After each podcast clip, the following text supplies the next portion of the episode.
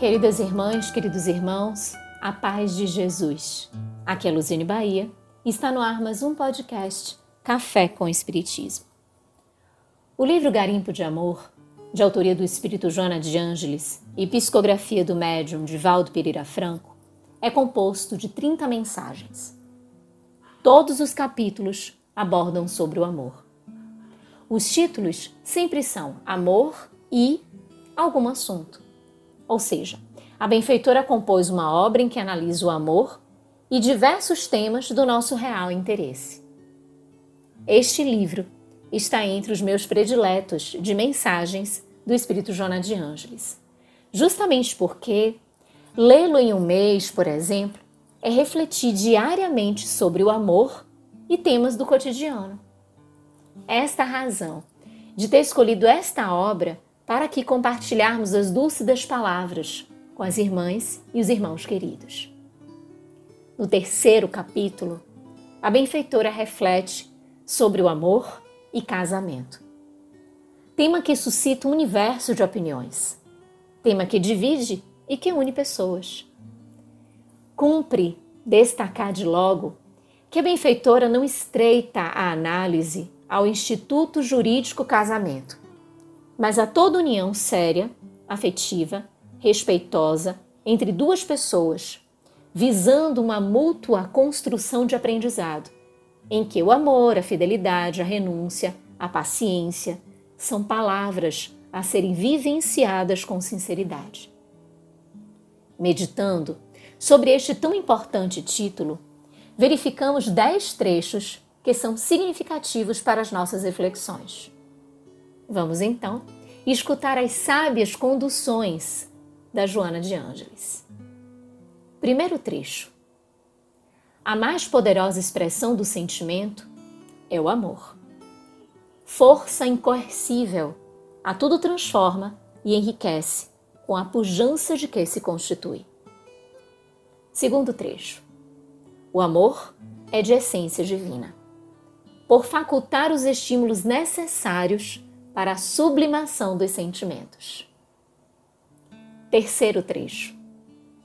Quando viceja o interesse entre duas pessoas que aspiram à união, o amor faz-se responsável pelo equilíbrio e pela felicidade dos parceiros, produzindo energias que são permutadas a serviço da construção da beleza, da arte, dos valores dignificadores, do pensamento e do conhecimento.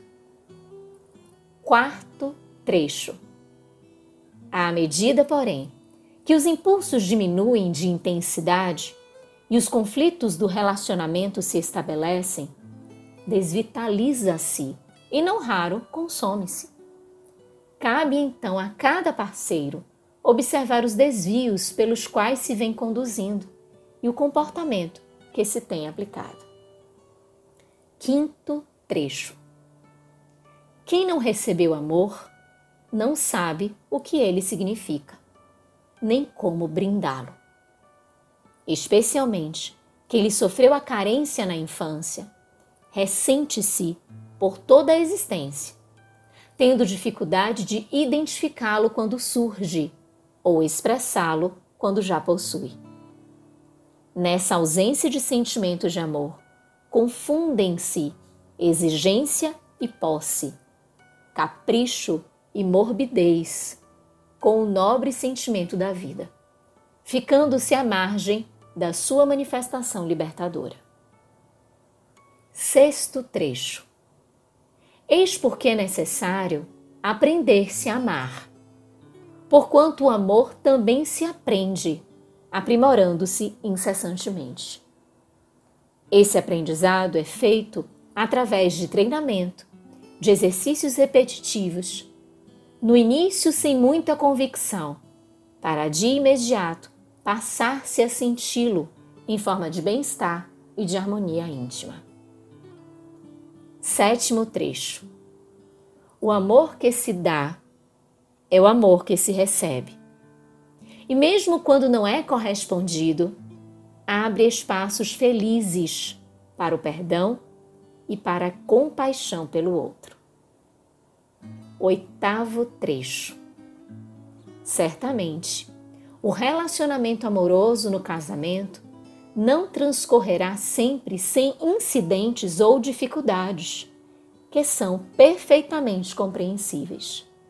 No entanto, para que sejam ultrapassados esses impedimentos, a lealdade e o companheirismo tornam-se essenciais. Nono trecho. O amor, por isso mesmo, é generoso, compreensivo, mas verdadeiro, compartilhando de todas as ocorrências. Não anue com o erro para agradar, nem se escusa de cooperar em razão da presença de qualquer distúrbio. É o grande lutador contra o egoísmo, por fomentar a solidariedade e o bem geral. Décimo e último trecho. Um relacionamento de amor é uma admirável experiência de aprendizagem constante, em cujo período de vigência apresenta angulações sempre novas e desafiadoras. Queridos irmãos, eis aí dez aspectos para as nossas meditações em torno do amor e das uniões afetivas sérias e responsáveis. Finalizando a nossa conversa, deixamos com a benfeitora as palavras. O amor conjugal alça os indivíduos a patamares de harmonia e de alegria de viver incomuns, pois que tal é o seu objetivo, tornando-se clímax abençoado do desenvolvimento espiritual dos seres. Eis porque a divindade faculta a reprodução em clima de emoções elevadas, tornando o matrimônio o instrumento educativo e orientador para a construção da família ditosa na face da terra. Superado o primarismo da poligamia, através do sentimento de amor, que exige fidelidade e respeito recíprocos, estabelecem-se os parâmetros de uma sociedade digna como consequência natural de uma união de parceiros em elevado clima de compreensão e honradez. Com gratidão imensa no coração, um grande abraço e até o próximo podcast Café com Espiritismo.